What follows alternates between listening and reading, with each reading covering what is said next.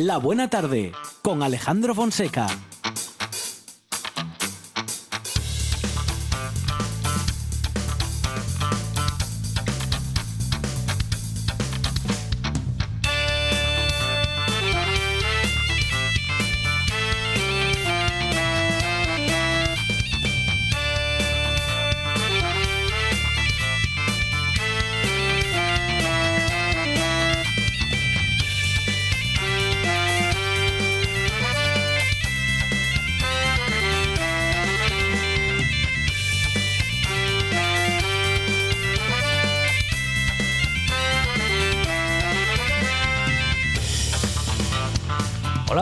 Son las 4 y 8 minutos de la tarde y esta es la radio del Principado de Asturias.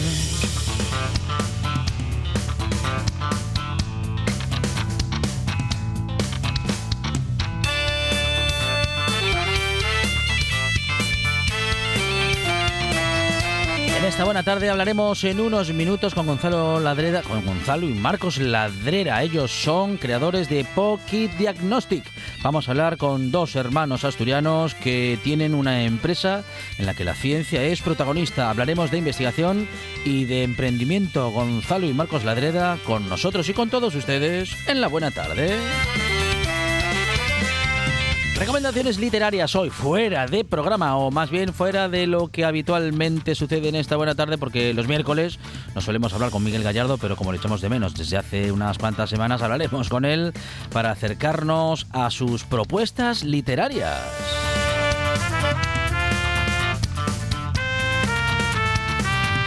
Y vamos a ver cómo han quedado las laderas del Naranco con José Manuel Pérez, que nos contará sus vivencias en estos últimos días, justamente por los incendios que todos hemos conocido y que todos conocemos. Hablaremos ¿eh? con el amante de la naturaleza y experto en agricultura y jardinería, José Manuel Pérez, eh, creador de contenidos digitales, y hablaremos con él desde las laderas del Naranco. Y en el Milenta Regatos, nuestra lengua como protagonista con Javi Solís y un poco de historia y el camino de fierro con Carlos María de Luis. Y con Fe Santoveña vamos a hablar de maratón. Bueno, de maratón, de maratones, de la maratón. Ah, y vamos a descubrir de dónde viene eso de maratón.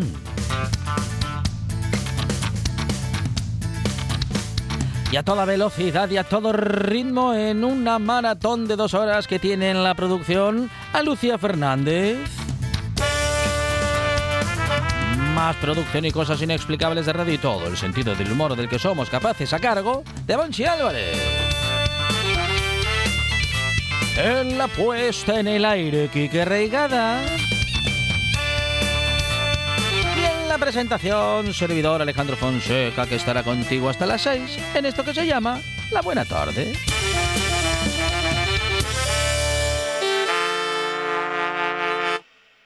Me gusta la buena tarde. Quiso volar igual que las gaviotas, libre en el aire, por el aire libre. Y los demás dijeron, pobre idiota, no sabe que volar. Es imposible, mas extendió las alas hacia el cielo y poco a poco fue ganando altura. Y los demás quedaron en el suelo guardando la cordura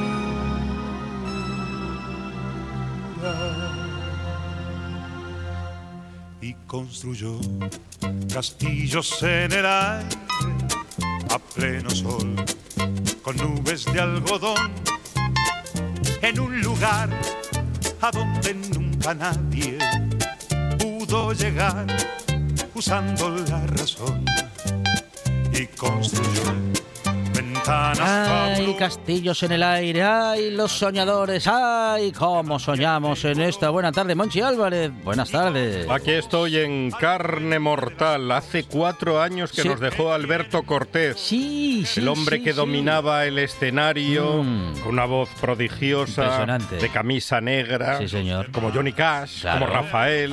Sí, sí, un señor. crooner. Sí, señor. Bueno, un crooner cuyo nombre verdadero era José Alberto García Gallo, más conocido, como bien dice Monchi Álvarez, como Alberto Cortés, y que ha sido cantante, compositor y poeta, nacido en Argentina y con muchas raíces en Asturias y en Galicia. Tuvimos la suerte eh, de entrevistarle, bueno, pues muy poquito antes de que nos dejara en un concierto que, bueno, pues que tuvimos la suerte de disfrutar en el Teatro Jovellanos en Gijón. Y seguía Sí, dominando el sí, escenario. dominaba el escenario, esa voz eh, que supo cuidar y con la que supo cantar canciones como esta. A partir de mañana empezaré a vivir la mitad de mi vida.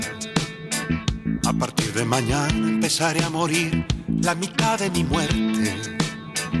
A partir de mañana empezaré a volver de mi viaje de ida. A partir de mañana empezaré a medir cada golpe de suerte.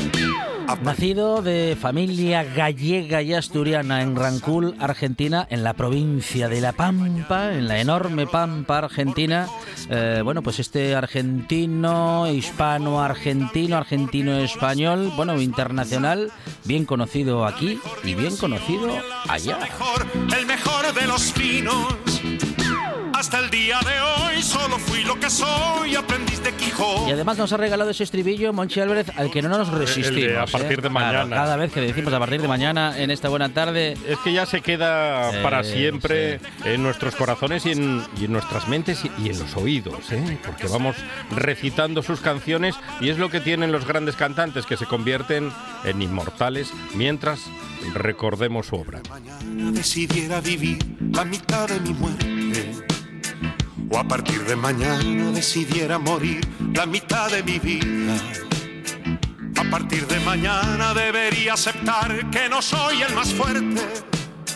Que no tengo valor ni pudor de ocultar mis más hondas heridas. Pues aquí estamos recordando a Alberto Cortés y proponiendo una buena tarde en la que no, a partir de mañana no, a partir de ahora, a partir de ya hablaremos de muchos temas y bueno, no dejaremos nada para mañana, aunque claro, sabemos que a partir de mañana podemos hacer muchas cosas y también sabemos que podemos hacerlas hoy. Esto es Radio en directo, esto es La Buena Tarde y hoy recordamos a nuestro querido Alberto Cortés. Solo fui lo que soy, aprendiz de Quijote. He podido luchar y hasta a veces ganar sin perder el bigote. Ahora debo pensar que no pueden dejar de sonar las campanas. Aunque tenga que hacer más que hoy y que ayer a partir de mañana. A partir de mañana empezaré a vivir la mitad de mi vida. A partir de mañana empezaré a morir la mitad de mi muerte. A partir de mañana empezaré a volver de mi viaje de hija. A partir de mañana empezaré a medir cada golpe de suerte. Hasta el día de hoy solo fui lo que soy, aprendiz de Quijote. He podido luchar y hasta a veces ganar sin perder el bigote. Ahora debo pensar que no pueden dejar de sonar las campanas. Bueno, no vamos a perder el bigote y sobre todo no vamos a esperar a mañana para hablar de lo que tenemos para hoy, porque tenemos eh, con nosotros en nuestros estudios a Gonzalo y Marcos Ladreda, hermanos emprendedores que, bueno, pues justamente han emprendido en una iniciativa que nos van a contar enseguida. Marcos, ¿qué tal? Buenas tardes. Hola, buenas tardes. Bienvenido, Marcos. Eh, Gonzalo, ¿qué tal? Bienvenido. Hola, buenas. Nos acercamos ahí un poquito a los micros y, y bueno, pues vamos a adentrarnos en esta iniciativa que habéis denominado Pocket Diagnostic. ¿Cómo nace la idea de, de crear esta, esta empresa? Bueno, empiezo yo un poco. Venga, Eh, yo estaba investigando en Cambridge, eh, desarrollando test para diferentes enfermedades como fibrosquística, EPOC, Y bueno, Gonzalo tenía una tra- trayectoria en emprendimiento muy larga y decidimos, bueno, le llamé y le pregunté, bueno, que, que me parecía una buena idea emprender y, y efectivamente ahí empezamos. Bueno, muy bien, muy bien. Luego hay una, en, en esta unión, bueno, familiar y también empresarial, hay una pata científica y de investigación y otra empresarial y se dan la mano eh, para, bueno, pues para crecer en el mundo de la investigación y también en el mundo de la empresa, Gonzalo.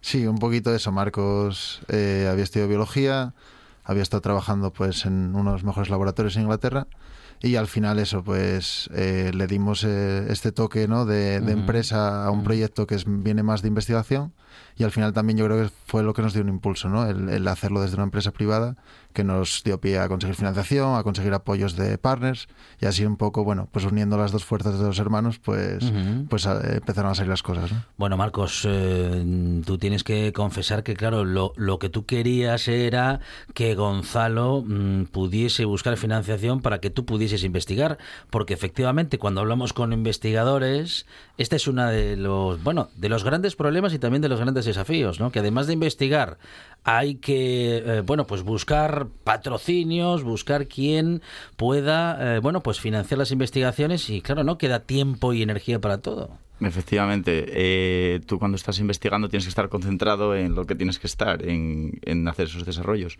Y la parte empresarial, no solo financiera, ¿eh? porque hay muchas más patas, Gonzalo las conocía y bueno, ya desde pequeño las llevaba estudiando y claramente trajo algo fundamental al proyecto. Bueno, muy bien, muy bien. Eh, fantástica la unión y también fantástica que desde la familia se pueda hacer una, una combinación tan, tan interesante. Bueno, ¿cómo, ¿cómo han sido estos tiempos de crecimiento? Eh, ¿Qué te llevó a Inglaterra primero? Y, y, bueno, ¿qué, eh, por, por qué pensaste en, en este emprendimiento? ¿Por qué pen- pensaste en, bueno, pues en regresar a Asturias? Bueno, eh, lo que me llevó a Inglaterra fue principalmente que cuando había acabado biología, eh, en Asturias no había trabajo de biólogo. Y una opción buena, pues que parece una tontería, era que al ir a Inglaterra en vez de ir a Madrid a Barcelona era aprender inglés. Bueno, Y, y bueno, de ahí caí en Cambridge y que era el sitio adecuado para hacer este tipo de desarrollos. Bueno, bien, bien, bien. Bueno, di- dices que ahí en Cambridge como quien va distraído y de repente cae en una de las mejores universidades del mundo, ¿no? un poco así. Pero, pero bueno, un poco así, un poco así. ¿Pudiste hacer tu trabajo de investigación allí?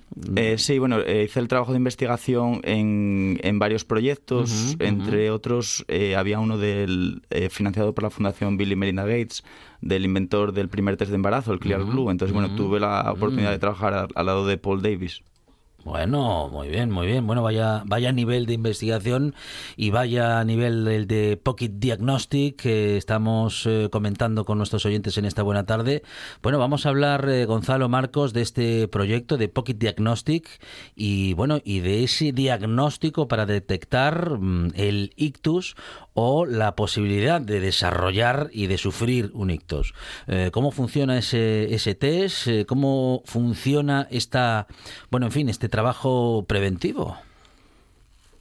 Pues al final el test es como, por así decirlo, tan como un bolígrafo, así que es, bueno, pues te cabe en el, en el bolsillo y básicamente pues cuando llegan ¿no? los, los médicos o los técnicos de ambulancia tienen que decir si un paciente tiene un ictus o no, ¿no? Entonces al final pues como se suele diagnosticar un ictus es con un escáner en los hospitales y esto lo que no les proporciona es la posibilidad de detectar esos ictus fuera de los hospitales, ¿no? Tener ese test que es al final una gota de sangre, en menos de 15 minutos te da un resultado, si es positivo llevamos al, paci- al paciente a- al centro adecuado y si no, pues al final el paciente eh, va a seguir la ruta habitual, ¿no? Que sigue normalmente. Bueno, una manera de agilizar eh, una atención que en ese momento, en ese momento en el que podemos, podemos estar sufriendo un ictus, Marcos, es importantísimo, mm, bueno, para salvar nuestra vida en algún caso o para que las secuelas no sean, o bueno, sean las, eh, las menos posibles. Efectivamente, nuestro cuerpo, bueno, nuestro cerebro eh, va, le va faltando oxígeno, dicho de una manera sencilla, y entonces lo que, lo que hacemos al acelerar el tratamiento a través del test es que bueno que queden menos secuelas en la persona. ¿Cuánto tiempo desarrollando esta prueba? ¿Cuánto tiempo desarrollando este test, Gonzalo, Marcos? Pues de, empezamos en 2017 Ujú. y Guau. aquí seguimos, ¿no? Sí, sí, sí, sí, sí. Bueno, ah, por tanto, muchos años de investigación, como suele suceder en, en este tipo de, justamente, de iniciativas y valga la repetición también de investigaciones. Eh, ¿Llevó tanto tiempo también conseguir eh, financiación, Gonzalo? Sí, sí. Los dos primeros años fueron un poco en el dique seco.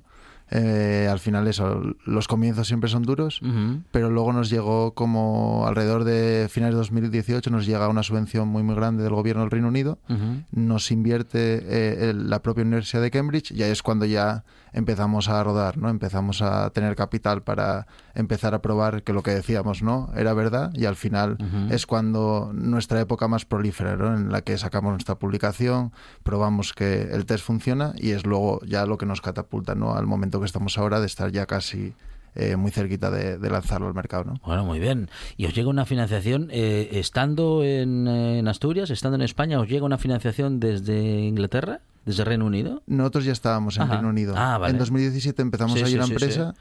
Yo me mudo en 2018 Mm, y me mudo para estar allí tres meses Ujú. y eso, seis años después, o sea, Seis. Allí, allí- allí sigo. pero- fuiste para, como quien dice, fuiste para tres meses y hace seis años que estás ahí. ¿no? exacto, exacto, sí, sí, sí, sí, sí, sí. Bueno, ¿y cómo, cómo ha sido para, para vosotros eh, el, te- el tener que emigrar al final a, a Reino Unido, Marcos? Bueno, pues a ver, la tierrina Eh, tira mucho, ¿no? Entonces sí. echas de menos... Empiezas a valorar eh, el queso, empiezas a aprender sobre los quesos de no- denominación ori- de origen asturiano, empiezas a valorar ciertas cosas, ¿no? Empiezas, Que- empiezas a, a valorar el porqué de, la denomina- de, de- de determinadas denominaciones de origen y, y por qué hay que seguir buscándolas, ¿no? Exactamente. Sí, sí, sí, sí, sí.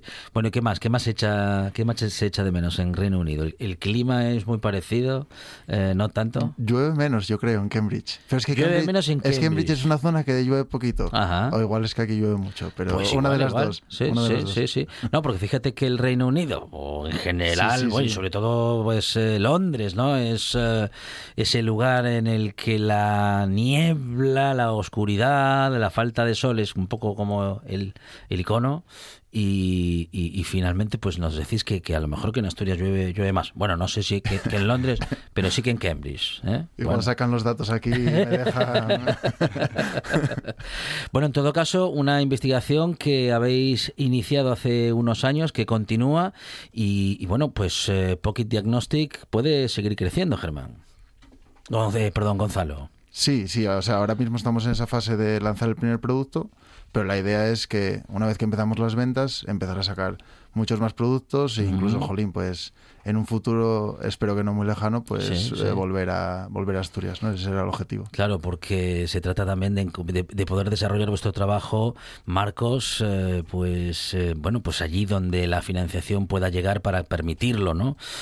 Y seguro que es un sueño que po- poder hacer ese trabajo en Asturias, pero claro, hay que conseguir, al menos en España, quien pueda favorecer esta investigación. Efectivamente, efectivamente. Es muy necesario. Está muy complicado, está muy complicado encontrar financiación en España. Bueno, hay oportunidades. Asturias yo creo que es una de las mejores regiones a nivel de España, a nivel de emprendimiento. Sí que está empezando, va muy por detrás de Reino Unido, obviamente, pero, pero sí que hay, hay Sí, sí. Muy bien, muy bien. Bueno, eh, os pillamos en Gijón, os cogemos en Gijón en estos días de viaje, eh, pasáis aquí un tiempo, a- os acercáis a la familia en Semana Santa. Esto es un poco, un poco así. ¿Estáis en ello? Sí. Viajamos mucho por trabajo. mucho. Claro, claro, claro, claro. Eh, y estáis un poco, bueno, ¿Pero vivís constantemente en Reino Unido o aquí parte y parte? ¿Cómo, cómo es vuestra vida entre la empresa y la investigación? Asturias, eh, Cambridge. Nosotros trabajamos todos los días. Ajá. O sea, Sí, al- sí. el día de descanso es mirar mails y cosas así. Y bueno, y viajes y, y estar donde se nos requiera, ¿no? Ujú, muy bien, muy bien. Bueno, eh, ¿os lleváis bien, bien los hermanos, Gonzalo? ¿Os Sí, entendéis bien? A veces, no. ¿Eh? A veces. Como todos los hermanos. Sí, sí, sí, sí, sí. Bueno, No, hombre, bien, eh, bien, bueno, bien, muy 29, bien. 29, 34 años, 5 años de diferencia. Seguro que era más difícil cuando teníais 15, 10, 18, 13, que ahora que con 29 y 34 las diferencias son, son menos, Sí, ¿no? sí. Y además eso, como Marco siempre tiró de mí, ¿no? De, porque yo tampoco no, no me veía, ¿no? Igual dentro de esta empresa trabajando y él fue Ujú. como, él fue el que dijo, no, no, tienes que ser tú el que la dirija. Y eso pues me dio la oportunidad teniendo 21 años, 22. Y eso yo creo que eso al final pues une, ¿no? Y al final, oye, aquí seguimos y a tope. O sea, y también se disfruta más, ¿no? Cuando queda en casa. Bueno, muy bien. Eh, eh, ¿Ha ejercido mucho de, de hermano mayor, Marcos? Bueno, nos intercambiamos, que te diga él, que te diga él. Pues un periodo y luego ya, pues obviamente Gonzalo es una estrella y, y saca las cosas adelante de una manera excepcional y ya pues te, te adelanta, ¿no? Por la derecha. Sí, sí, sí. Pero eso es buenísimo. O sea que has, eh, ha- has ejercido de hermano mayor, pero Gonzalo no se queda atrás tampoco. Ni mucho menos, al Bueno, contrario. Muy bien, muy bien. Bueno, Gonzalo y Marcos Ladreda, eh, hermanos que en la investigación y la empresa han unido sus fuerzas y su energía y también su iniciativa para que Pocket Diagnostic sea una realidad y están, bueno, pues a caballo entre Asturias y el Reino Unido y hoy les hemos tenido en los estudios de esta buena tarde. Enhorabuena por el emprendimiento, enhorabuena por este test, eh, bueno, pues que ojalá pueda llegar al mercado dentro de muy poquito y facilite la tarea para que eh, cuando tengamos un momento en el que un médico o una médica pueda estar pensando que por nuestros síntomas eh, podemos estar sufriendo un ictus, que puedan tener esta herramienta para poder determinarlo de un modo mucho más sencillo, más rápido y sobre todo allí donde estén. Algo pues muy importante y muy interesante eh, pues como elemento de prevención y para acertar en el diagnóstico. Marcos, muchísimas gracias. Enhorabuena. Muchas gracias. a ti. Gonzalo, gracias. Gracias a vosotros. Un programa de viajes, turismo, aventura e historia lleno de contenidos didácticos con los que aprender y divertirse. Un escaparate turístico donde se incluyen información sobre casas rurales, hoteles, gastronomía, turismo de aventura, senderismo, Voy a festivales. volver a salir y quiero que me aplaudáis como si fuera yo que sé. Un buen día para viajar. Un programa de apoyo al sector turístico de Asturias. Los sábados y domingos a las 10 de la mañana. Todos los fines de semana tienes una cita con la gastronomía asturiana. Les Fartures con David Castañón. Sábados y domingos al mediodía en RPA. La buena tarde con Alejandro Fonseca.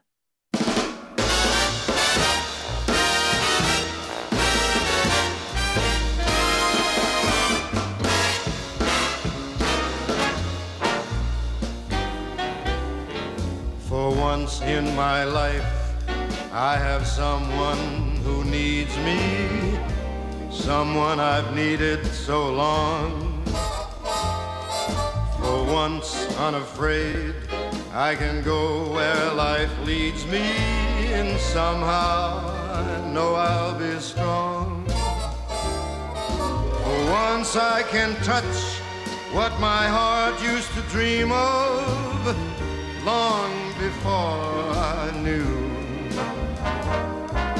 Someone warm like you would make my dreams come true.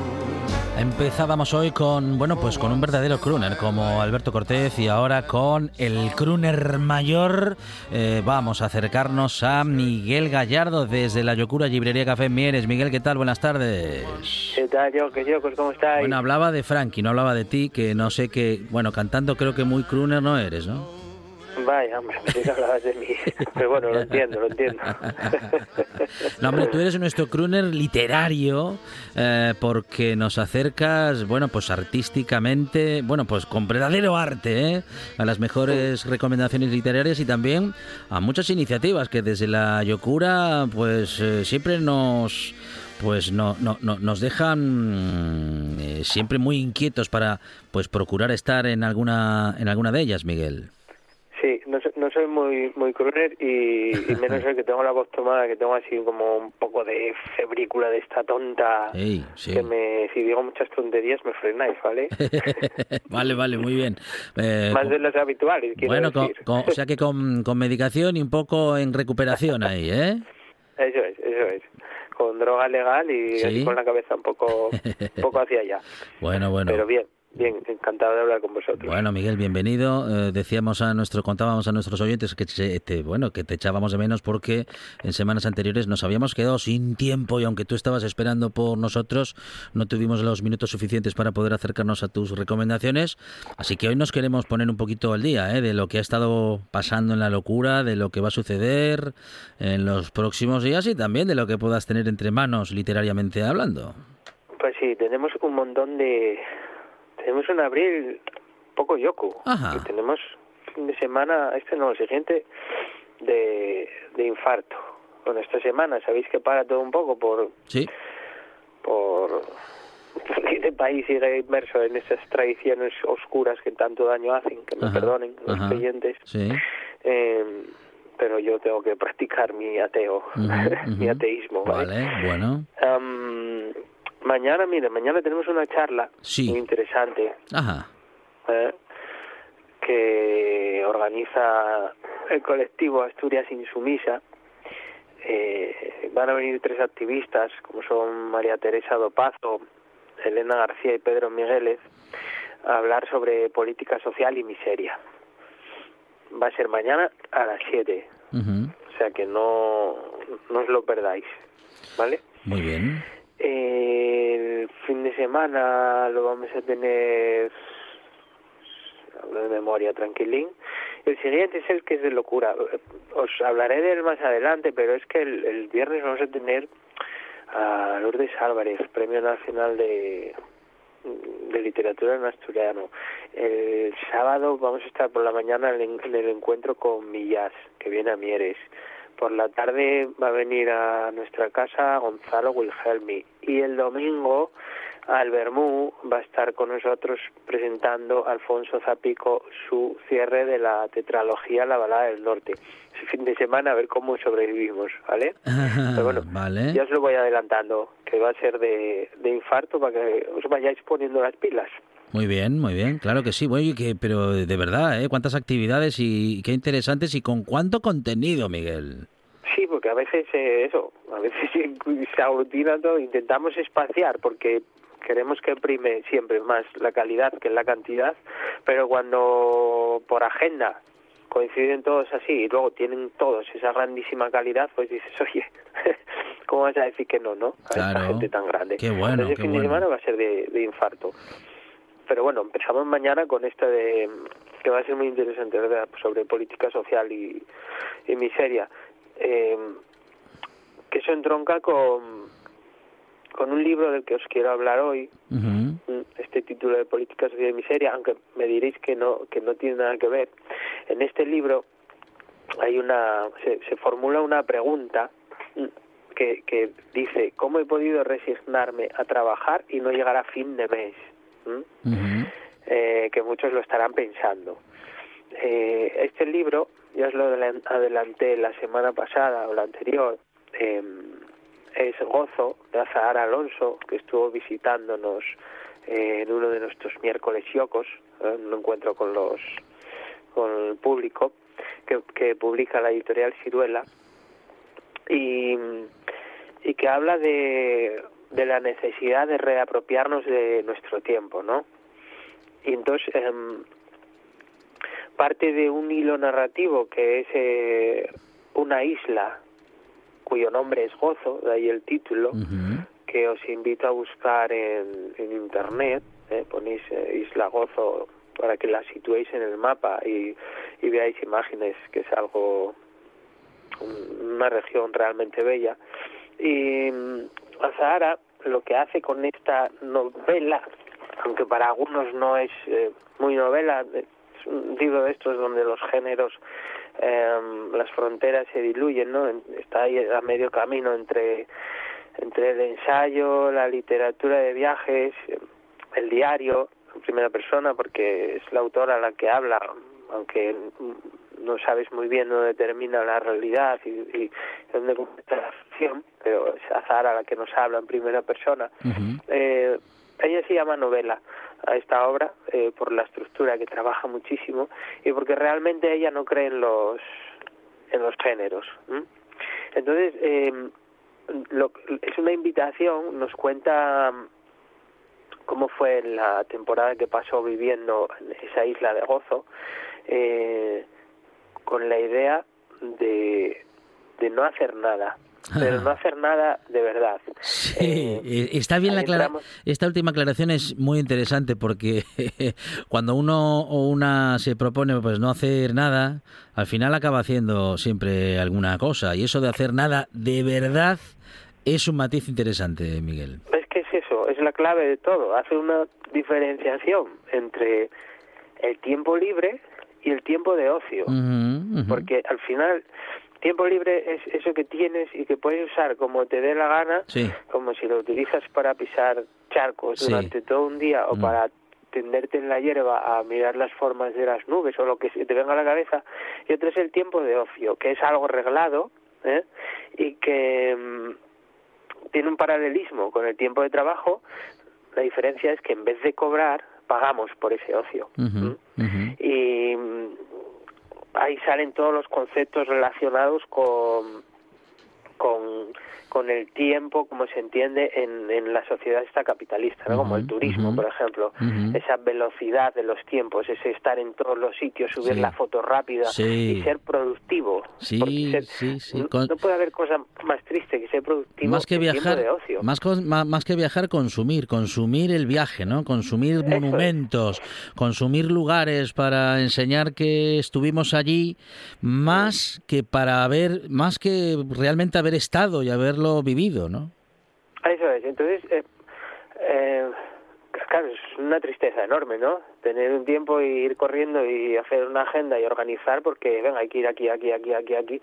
Entonces, contra eso, eh, el que se lo pueda permitir o el que se atreva, porque luego te das cuenta que puedes vivir con mucho menos de lo que creías, eh, la diferencia pasa por vivir en esos sitios, no ir de paso e interactuar con la gente y pararte en, en los detalles de esos sitios que estás y no ir a ellos como unos platos de consumo de consumo turísticos. Entonces ella habla de habitar para recuperar ese tiempo ese tiempo libre, ¿no? Eh, como buena filósofa que es y amante de la literatura y dirigió varios eh, eh escuelas de, escritura eh, hay un montón de referencias a autores eh, por las páginas de este libro pasa Perec, pasa Nierno, eh, pasa la FARC con su derecho a la pereza, nos viene a la cabeza la, mm. abolición del trabajo de Bob mm. Black y nos da un, punto de vista que yo creo que necesitamos, que es el que del que ya os hablé varias veces en este programa, que es el de frenar, pensar qué estamos haciendo con nuestras vidas, porque esa sensación de que la vida es tan finita, que tenemos tan poco tiempo, que tenemos que hacerlo todo rápido y entonces acortamos el tiempo de todo, acortamos el tiempo de dormir, acortamos el tiempo de, de cola y vamos a la caja rápida en el supermercado, acortamos en, y, mm, ese estrés que nos mete en nuestro trabajo diario lo trasladamos a nuestro a nuestros momentos de, de ocio que como dice ella está totalmente totalmente arreglado y pierde sentido porque eso la única diferencia como os digo es en vez de cobrar pagamos por ese ocio pero todo muy muy muy muy muy muy estabulado no entonces eh, Mucha gente que vive acelerada no se puede parar a pensar en qué consiste su vida ni lo que quiere y este tipo de libros me gusta mucho porque nos nos ayuda a repensarnos, a pensar de verdad que cómo queremos tomarnos la vida. Si queremos trabajar eh, 12 horas diarias y un mes ir corriendo a mil sitios para sacar mil fotos, mm con la posibilidad de que a los 48 años nos dé un infarto y, se acabe todo, ¿eh? no, quiero ponerme en modo muy pesimista, ¿no? Pero bueno, es una invitación a repensarnos y reapropiarnos del tiempo del tiempo libre, pero el tiempo libre de verdad. Eh, Sabes que también estaba recordando ahora a, don, perdón, a don Fernando Fernán Gómez y él también decía en esa maravillosa conversación eh, inolvidable que yo creo que hay que ver una o dos veces al año para mantener los pies sobre la tierra, eh, que se llamó La silla de Fernando que además es un documental en dos partes y así. Él en bueno, pues en un momento entre tantas y tantas reflexiones reivindica eh, su habilidad para hacer nada su habilidad para, bueno, no ya siquiera para el ocio, ¿no? Sino, bueno, pues eso, para hacer nada y sin ningún problema ni ninguna culpa por ello. Es muy difícil.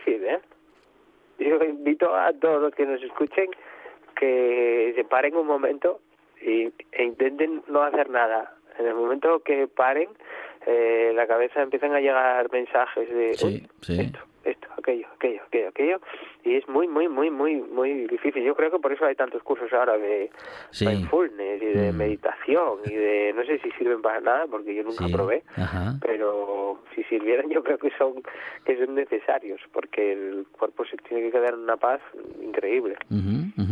Bueno, vamos a recordar, si te parece, algunas de las propuestas para estos días en la Yokura em, y también esta última recomendación literaria que coincide en parte con parte, bueno, pues con parte, valga la repetición, de la conversación que tuvimos con Carlota Suárez ayer, que también recomendaba Gozo.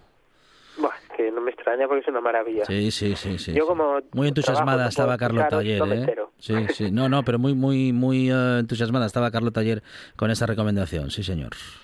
Sí, sí, sí.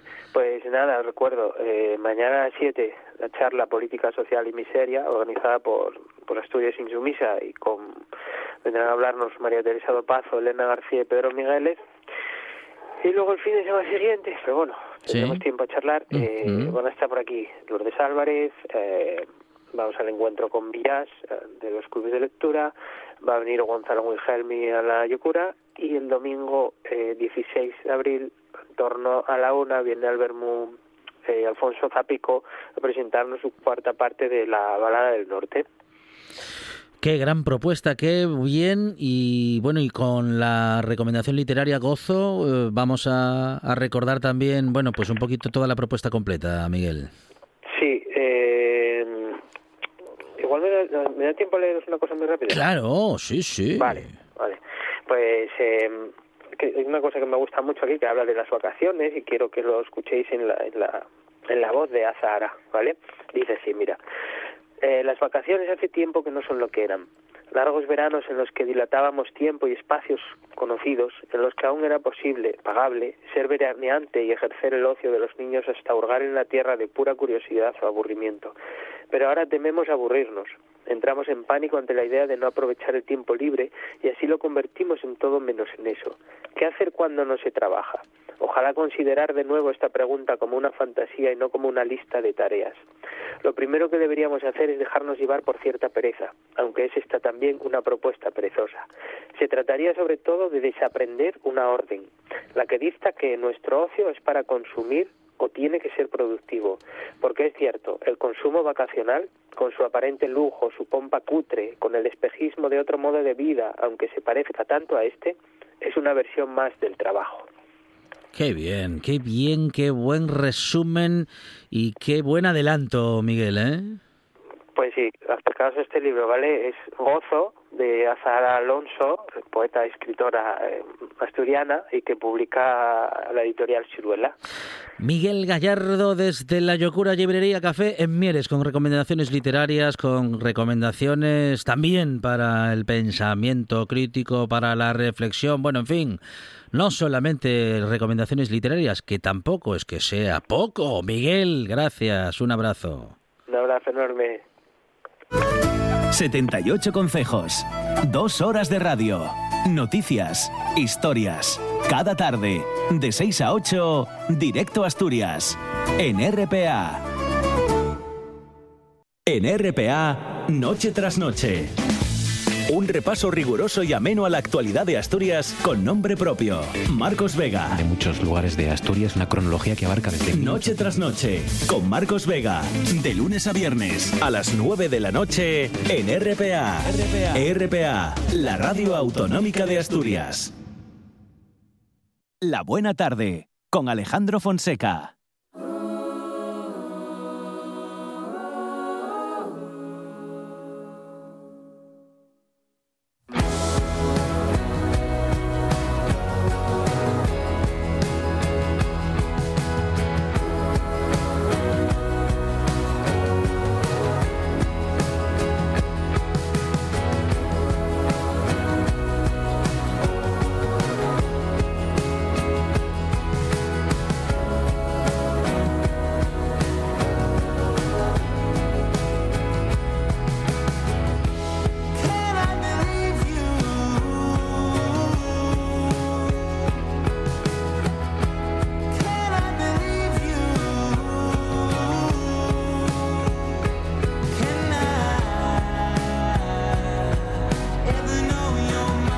Vamos ahora mismo a hablar con José Manuel Pérez desde las laderas del Naranco. Así Y es. En esta semana, bueno, pues especialmente interesados por cómo están las cosas por allí. José, ¿qué tal? Buenas tardes. Hola, José.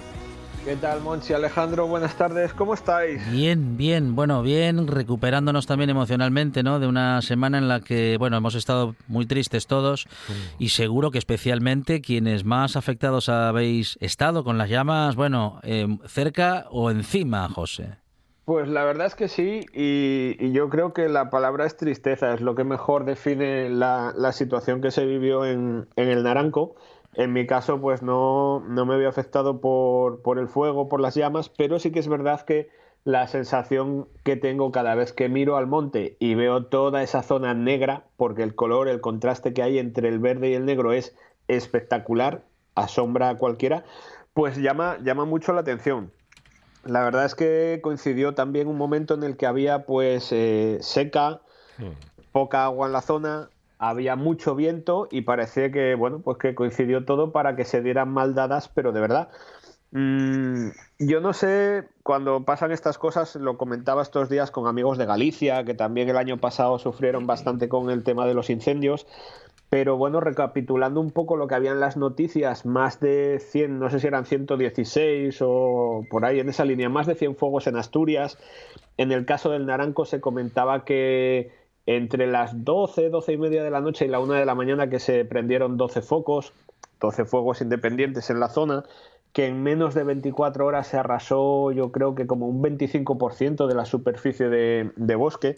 Pues bueno, son datos que, que meten miedo, ¿no?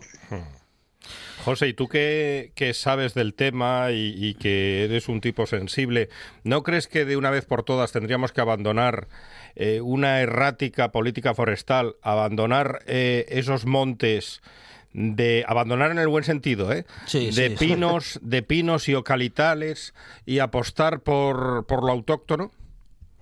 Claro, a ver, aquí se, se junta un poco todo, se junta un poco el buscar primero la causa, porque se habla, se, había, se habla de todo en las noticias. Ya sabéis que todas estas noticias, eh, por desgracia, pues suelen dar luego pie a, a, todo tipo de comentarios, ¿no? A los fuegos intencionados, a no, así son. Normalmente todos estos problemas suelen tener, eh, después de las investigaciones, causa humana. Está claro que aquí detrás está la mano del hombre. Hay que ver si en muchos casos es pues por incidencias graves de descuidos, que son barbacoas, tabaco, las típicas colillas que se caen por ahí cuando subimos de paseo y no nos damos cuenta, porque al final pues es mejor subir a caminar y tomar aire libre que no subir fumando durante el paseo, pero luego también está la parte económica, ¿no? Que es, eh, creo que por estadística solían ser como un 10, un 15% de los de los incendios. Y hablamos pues eso de qué tipo de, de, de árbol hay plantado, cuál es el beneficio económico de tener ese árbol ahí, si se busca para que ese árbol pues aporte algo a la ciudad, como se viene diciendo estos días atrás, que es el pulmón de Oviedo y que está ayudando a renovar el, el, aire de toda la ciudad, o si realmente buscamos el beneficio por la madera y demás. Pues al final yo lo que creo que hay que hacer es tener un poco de sentido común y buscar en, en las zonas verdes pues el beneficio que tienen realmente, porque yo no sé si vosotros sabéis qué es lo que aportan los árboles, tanto en la montaña como en la ciudad. Eh, que aportan, eh, bueno, en principio purifican el aire, ¿no? Eh, Ajá. Y, bueno, en la ciudad esto, desde luego. Eh, ¿Y qué más? ¿Y qué nos, más? Nos dan sombra, Bueno, quitan sí, el calor de, sí, de alguna sí, sí, manera, claro. oxigenan. Sí.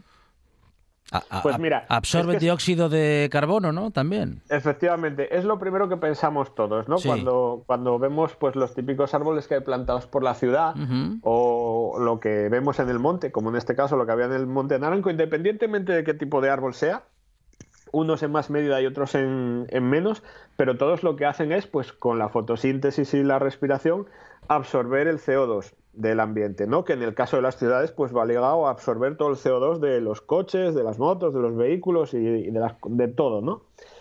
¿Y qué pasa? ¿Qué hacen los árboles con, ese CO2? Pues lo transforman en carbono que luego pues eh, se va a las cortezas y que de alguna manera lo que están haciendo es in- contribuir a, a paliar los efectos del, del cambio climático que nosotros mismos estamos produciendo, ¿no?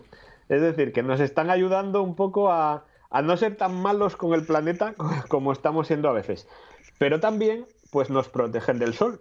Lo que decía Monchi antes, que dan sombra, ¿no? Dan sombra tanto para tumbarte en el prado cuando estás tranquilamente relajado, como cuando vas paseando por la ciudad y hay esas zonas de paseo en las que, oye, no es tan desagradable, no pica tanto el sol como en otros. Pero en el caso de los bosques, además, pues dan, dan cobijo a, a los animales. Hay pajarillos por ahí, hay pequeños animalinos que tienen un sitio donde se resguardan. Eh, en el caso de los frutales, bueno, en el caso de algunos ornamentales para los animales y en el caso de los frutales para mí, pues son fuente de alimento. Al final, oye, es una materia prima de primera categoría que nos podemos llevar a la boca y podemos alimentarnos gracias a los árboles. Y en todos lados, no tanto en ciudad, porque en ciudad se plantan de forma artificial, pero en cualquier zona que sea natural, el árbol ayuda también con las raíces a fijar el suelo, a fijar el terreno.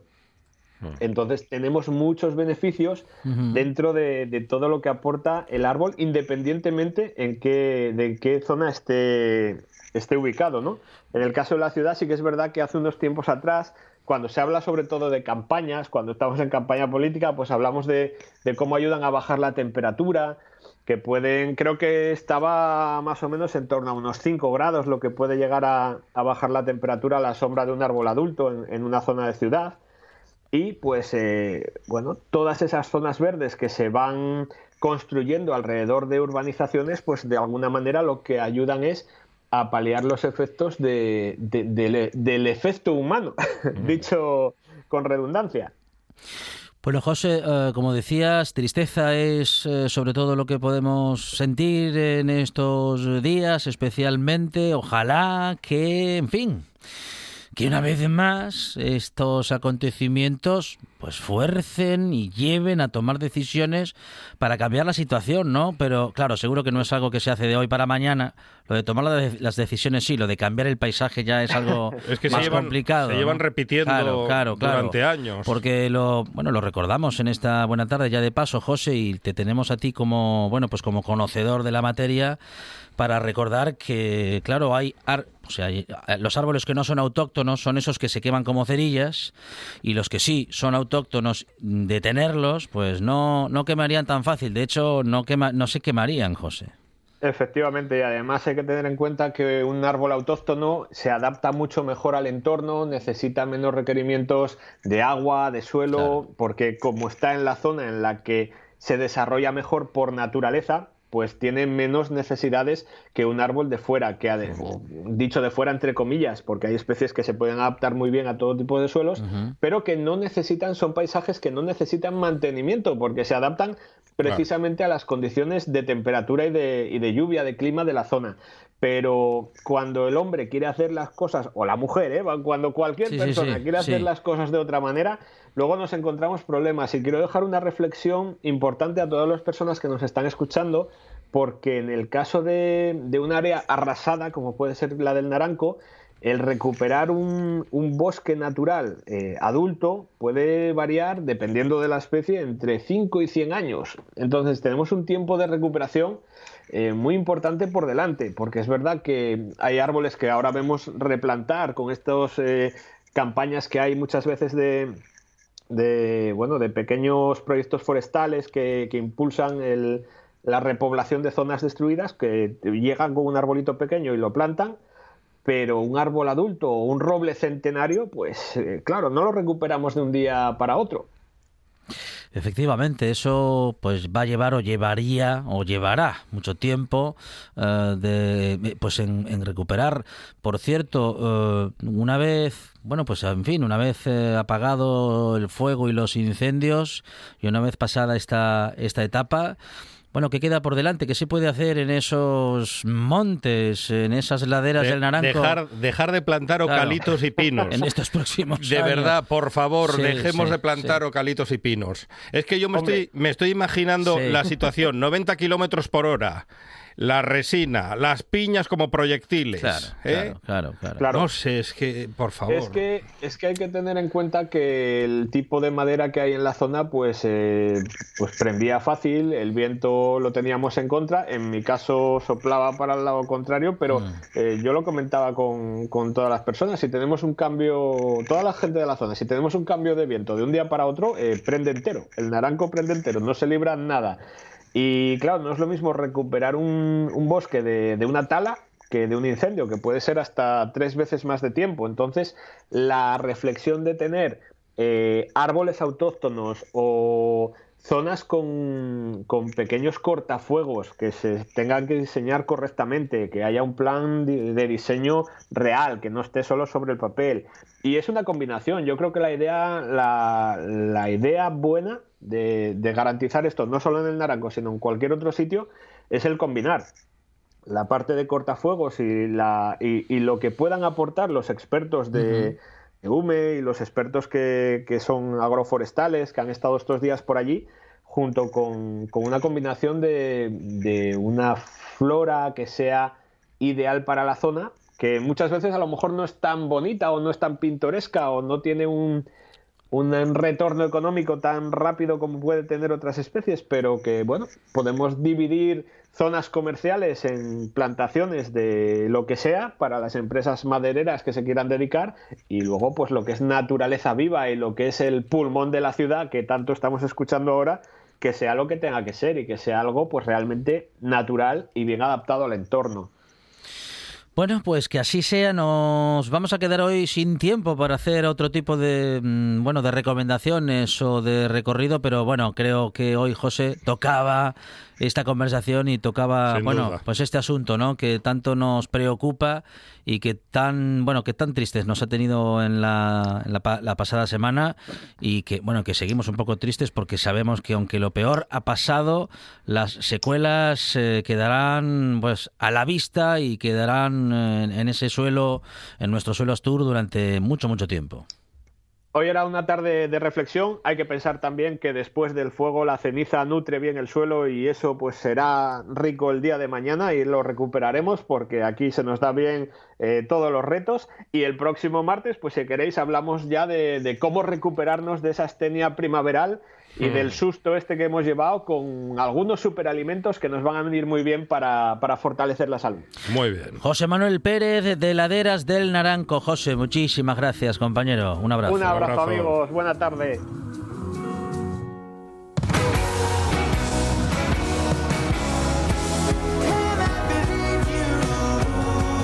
Llegamos a las noticias de las 5 de la tarde, hora intensa en la que hemos contado muchísimas cosas y en la que hemos tenido todo tipo de recomendaciones. Y claro, después de las noticias, continúa una buena tarde en la que habrá de todo y para todos, como siempre, dos horas de radio bien aprovechadas aquí en RPA.